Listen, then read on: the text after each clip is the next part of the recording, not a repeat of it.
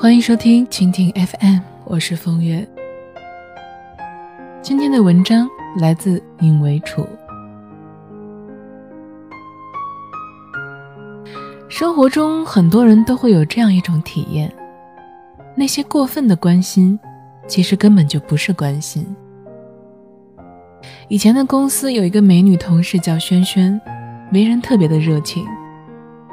同事小 A 买了一个心仪已久的卡通塑料杯，萱萱看了以后马上告诉他，塑料杯子有毒的，不能拿来喝水的。小 A 微笑着说：“我知道了。”可是我太喜欢了。结果第二天，萱萱看到以后又说：“哎呀，你不知道塑料杯有毒吗？”小 A 向他笑了笑，没有回话。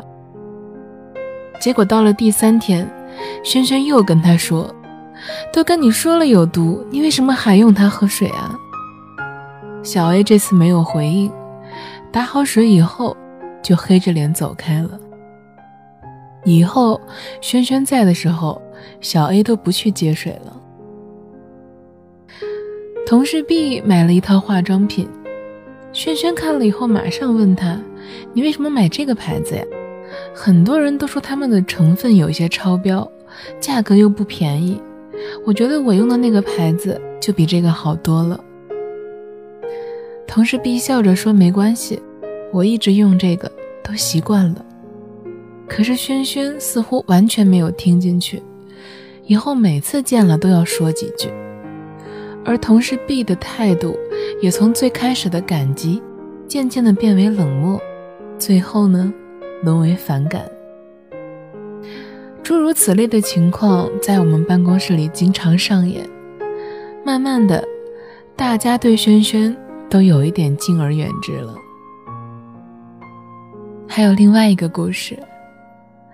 大学的时候，同学大黄看上了一个姑娘，恰好另一个同学光哥和妹子的朋友圈有一些交集，所以知道妹子的爱情观并不怎么成熟端正，脾气也不算好。于是光哥呢，根据自己多年的爱情经验，强烈的建议大黄停止发展。可是大黄认为这些都不是问题，更何况。那个时候，大黄早已经情根深重，所以坚定的和那个妹子走到了一起。开始的时候，大黄没事儿就会在寝室里面分享他们恋爱的趣事。可是光哥每次都会对大黄反复的灌输自己的爱情理论，劝导他不要过于深入。次数多了，大黄再也不在寝室里。讨论感情相关的问题，一看见光哥，立刻就闭嘴。后来大黄还是被妹子劈了腿，光哥知道以后，不停的感叹：“早就知道会是这个样子，当初你非得不听我的。”他语气里颇有一种忍辱负重，最终一雪前耻一样的放松和惬意。后来又一次。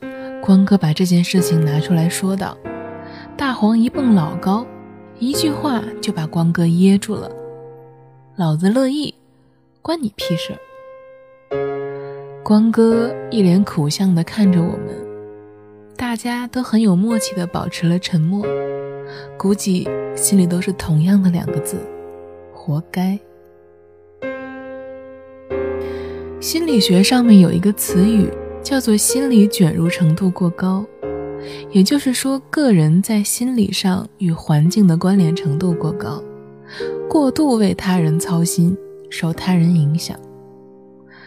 而对于这种心理卷入程度过高的原因，分析里有一个很重要的解释，就是这个人本身具有不自信的特质，害怕别人对他的否定和排斥。确实是这样，习惯性的过度关心别人的生活，这样的行为本身就是不健康的，甚至可以说，他骨子里确实存在着一种自卑。由于他对自身的不自信，害怕别人否定自己，所以要首先来否定别人，然后再尝试性的引导别人进入自己的思维模式，从而获得别人的认可，甚至崇拜。轩轩那个时候刚进公司不久，和同事之间的感情自然没有那么的熟悉，所以他潜意识里迫切的需要别人对自身的肯定。而光哥，更是因为自己感情丰富，一直以来就以情圣自居。所以，当大黄没有接受他的建议的时候，他不由自主的就产生了一种权威受到质疑的错觉。而后面大黄被劈腿以后，光哥的所作所为，更是印证了这样一个事实：他对大黄的关心，早已经不再纯粹，发展到后面，更多的是一种对光哥自己自身爱情观的维护。我们都知道，在社会生活中，人与人之间都存在一个身体上安全的距离，过了那个距离，就会让人觉得不自在。同样延伸到心理上，当然也存在一个心理的安全距离。当你对别人的生活表现出关心的时候，其实就是你在拉近两个人的心理距离。刚开始可能还会让人觉得亲善。和蔼，可是，一旦逾越了距离，那就变成了过度的关心。在生活中，除开那些原则性的问题之外，很多东西都没有明显的对错之分，即便错了也无伤大雅。